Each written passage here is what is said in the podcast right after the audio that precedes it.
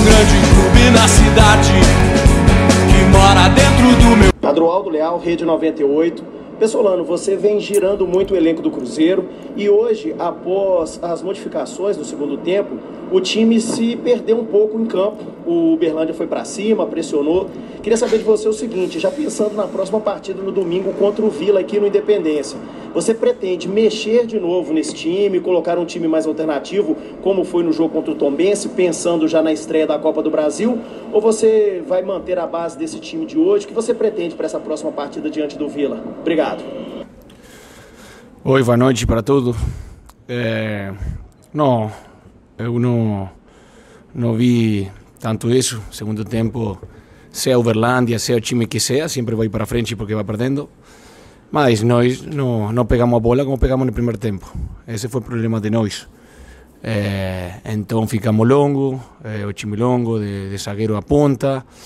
É, a pressão não era boa quando perdíamos a bola. E, e eles, jogando bola longa, complicaram um pouco a gente. Segunda bola pegava nele porque estávamos longos dentro do campo. E aí foi, foi o problema. Mas eu fiquei muito, muito tranquilo e muito contente com jogo.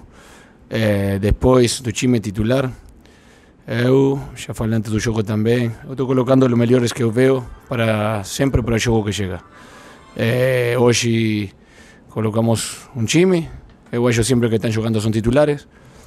É, depois podem ver um ou dois que vocês acham que seja titular, mas hoje os titulares jogaram. É, domingo vão jogar de novo, los titulares. Vamos a trocar times, sí. Nós temos que saber que se queremos um time intenso, se queremos um time agressivo todos os jogos, é um campeonato muito longo. E se eu coloco sempre 11 jogadores, é, é difícil aguantar a pressão é, todo o jogo, a intensidade do jogo. Então, é isso. Pesolano, Sulimar Silva, da Rádio Inconfidência e na Rede Minas de Televisão. O time do Cruzeiro tinha a jogada com o Vagninho pelo lado esquerdo na primeira etapa e depois você fez a inversão já no segundo tempo. É, o time não ficou muito torto para esse lado esquerdo durante o primeiro tempo, tanto é que você pediu a inversão para o outro lado nas jogadas? Não, ficou igual. Ficou igual. Capaz que participa um pouco menos o Vagninho, mas ficou igual. Intentamos fazer lo mismo, nada más que a veces también el time rival joga y arruma un poco. Mas jogamos igual primeiro tempo segundo tempo.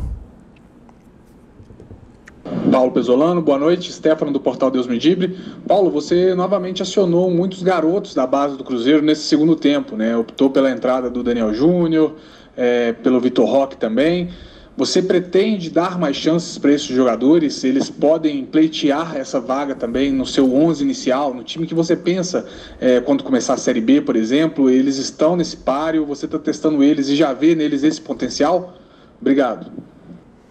Eu sigo vendo eles. Eu tenho que ver eles no jogo que tem um pouco mais de pressão. Né? O jogo não estava definido. Eu queria colocar eles também como juegan bajo presión, ¿eh? eh, para que sigan creciendo, para saber si están si están ainda para, para participar más. Mas eles están jugando, están no primeiro time, están, están jogando, así que eu estou vendo com, com muito bom eh, óleo, digamos, para, para que eles sigan jogando. Así que, que nada, estou, estou vendo eles, mas están participando, então quiere decir que están, están pronto para jogar. Boa noite, Paulo. Thiago, do Super Esportes. Eu te peço licença para fazer uma pergunta que não está diretamente relacionada ao jogo, mas ao futuro do Cruzeiro na temporada. Eu gostaria de saber se a não escalação do Maicon como titular nesta noite tem alguma relação com eventual negociação com o Santos e se você foi informado pela direção se há de fato chance desse jogador deixar o Cruzeiro neste momento. Muito obrigado. Não, eu queria ver a Oliveira por direita. El jogo passado havia jogado por esquerda. Y, y, para no jugar con Maicon por izquierda, jugué con Brock, Brock y Oliveira para ver eles juntos. Eu não sei nada, ainda ninguém falou para mim. Tiago Valu, canal Cruzeiro Esportes. Paulo, dos jogos, pelo menos que você fez em casa, esse segundo tempo, Cruzeiro com algumas dificuldades, o Uberlândia causou problemas. Na sua opinião, o que, que faltou para a equipe conseguir manter o nível de apresentação da primeira etapa e se a parte física acabou contribuindo para que o desempenho não fosse o mesmo da primeira etapa. Obrigado. A parte física vai ir vai ir costando para os jogadores porque nós seguimos trabalhando forte. Por mais que joguemos cada três dias, os jogadores estão trabalhando muito. Então, a vezes pode ficar cansado, mas nós temos que ficar bem para o jogo de brasileiro. Eso é o primeiro. E depois o segundo, o problema máis grande é que não tuvimos a bola como tuvimos no primeiro tempo. Eles pressionaram um pouco mais, temos que jogar mais rápido, mais fácil e hubiéramos tenido a bola mais tempo no campo deles. Aí foi, foi o problema eh, de por qué de por qué el segundo tiempo non fomos como falando, superiores en el sentido de non xogar no campo deles, mas o segundo tempo fomos moito superiores, porque nós podíamos haber feito dois, tres goles máis fácil, erramos goles moito fácil.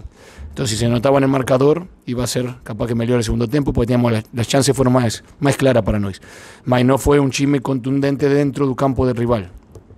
Mas en chime foi superior o segundo tempo tamén.